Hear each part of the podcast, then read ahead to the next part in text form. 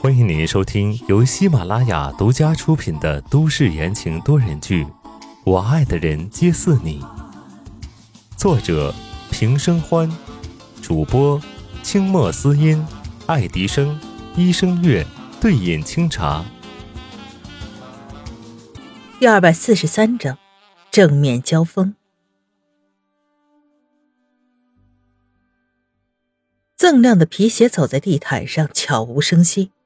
宋时清像往常一样，对着自己的人微微颔首，右手轻轻压下西装下摆，稳稳的坐在了主位上。先生，这是今天的会议文件。身后的人将准备好的文件递了上去，假扮成宋时清的宋子言嗯了一声，接过文件，摊开了放在桌上。他的嗓音比他哥哥高。此刻也只能压低了声线，让声音更逼真些。他最怕的事情就是温之夏会穿帮。到推开门的那一刻，他就看到了自家嫂子惊诧的目光，果然是骗不过他的眼睛啊！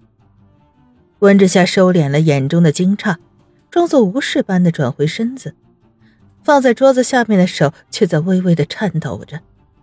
为什么来的人是宋子言？石青呢？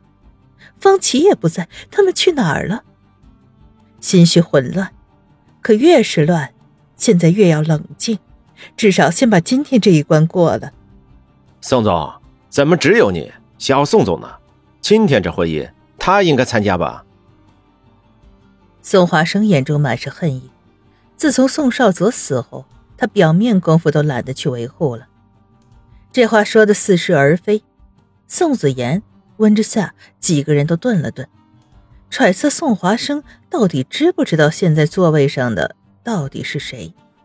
子言今天身体不适，就不过来了。难道我一个人还不够分量吗？宋子言学着哥哥的样子，压着性子跟宋华生周旋。够，当然够。宋华生怪异的笑了笑，身体微微前倾。双手交叉着放在桌上，充满了攻击性。我只是担心他今天不来，以后就再也不会出现在这里了。这话的意思就是，宋家的兄弟得交代在这儿了。宋子言一口气上头，神色微变，习惯性的小发难。下手的温之夏挡在了宋子言面前，回击道：“谁走谁留，现在未免说的太早了。”宋华生冷冷一笑，看着温之夏和宋子言，那眼神仿佛要撕了两人。温之夏脊背发凉，好像看到了那天晚上嗜血的狼群。小小的交锋让整个会议室的气氛变得紧张起来，新旧两派人虎视眈眈地看着对方。会议正式开始。不知道宋总还记不记得当初下的军令状啊？宋华生半分迂回也不走，直捣黄龙。七天的时间已到，不知道宋总这有没有解决美国那边的问题啊？解决了。宋子言面不改色，心不跳，说出这话，因为他来之前与江烟问过了江奇伟，按照江奇伟的说法，在宋时清失踪之前，美国那边的合作商已经松了口，决定继续两方的协议。这话一出，在场的新派都松了口气，双眼发亮；而宋华生的旧派则是面露难色，一个个都跟吃了屎一样。啊！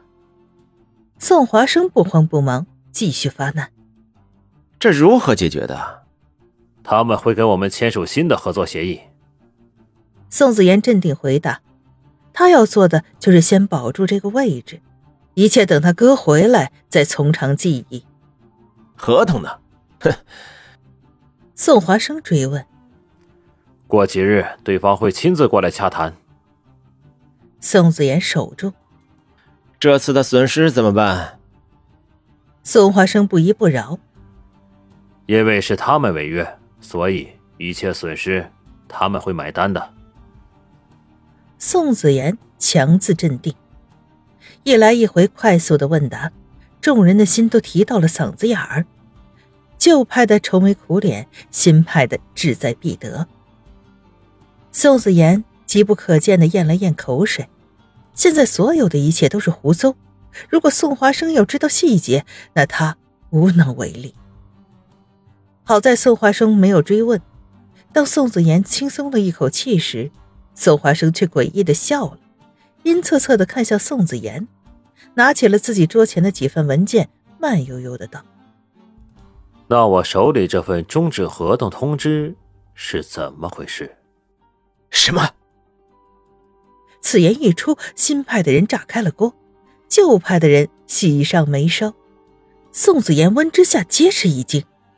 宋华生身后的人迅速将手里的东西发了出去，人手一份的复印稿件，上面明明白白的写着“美国合作商的合作协议终止通知”，盖着美国合作公司的公章，做不了假。看日期，居然是昨天才发布的传真。混蛋，居然留了一手！宋子言脸色不好看，他们没有预料到，宋华生居然在最后摆了一道。宋华生满意的看着对面人的神情迅速的变化，这次他几乎压上了所有的身家。在白家没有搞死他们，这次难道还搞不死他们？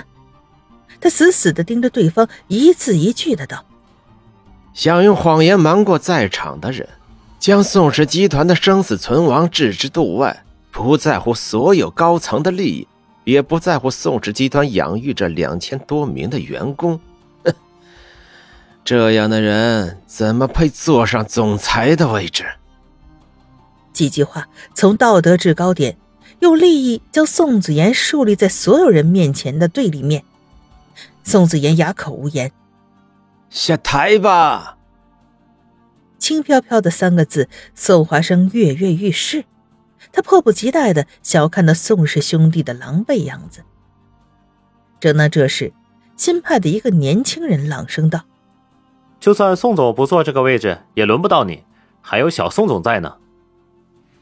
话音一落，宋花生看向了那个年轻人，啧啧的发出了可怜的声音：“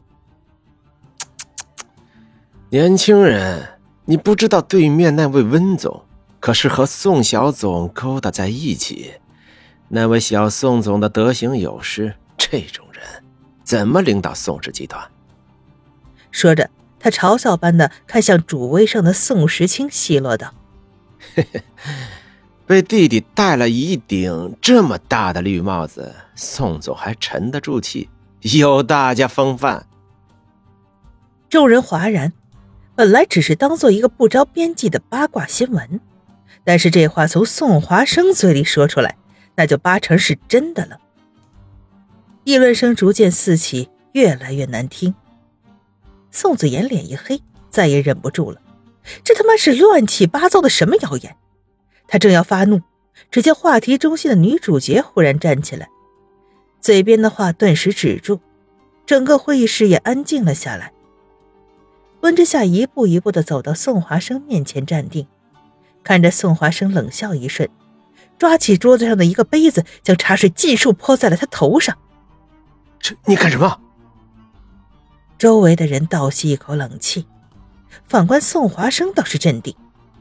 他拿起手帕，将脸上的茶水和茶叶擦了干净，一副长辈模样。唉，侄媳妇太年轻，冲动了。哼！温之夏居高临下，比拟着宋华生那张让人倒胃口的脸，开口道：“你最好积点口德。”不然老了都没人送终。说完，他停顿了一下，装作忽然想起什么一样，啊了一声，眼中冒着冷意道：“啊，不好意思，我忘记了，三叔的儿子已经在监狱里死了，怎么样都没人送终，也不用记得了，你说是吧？”温之夏被人戳到了痛处，宋华生突然红了双眼，猛地一拍桌子。一副要吃人的模样，激怒了宋华生。温之夏舒爽多了，他准备转身回到自己的座位上，欣赏宋华生精彩纷呈的表演。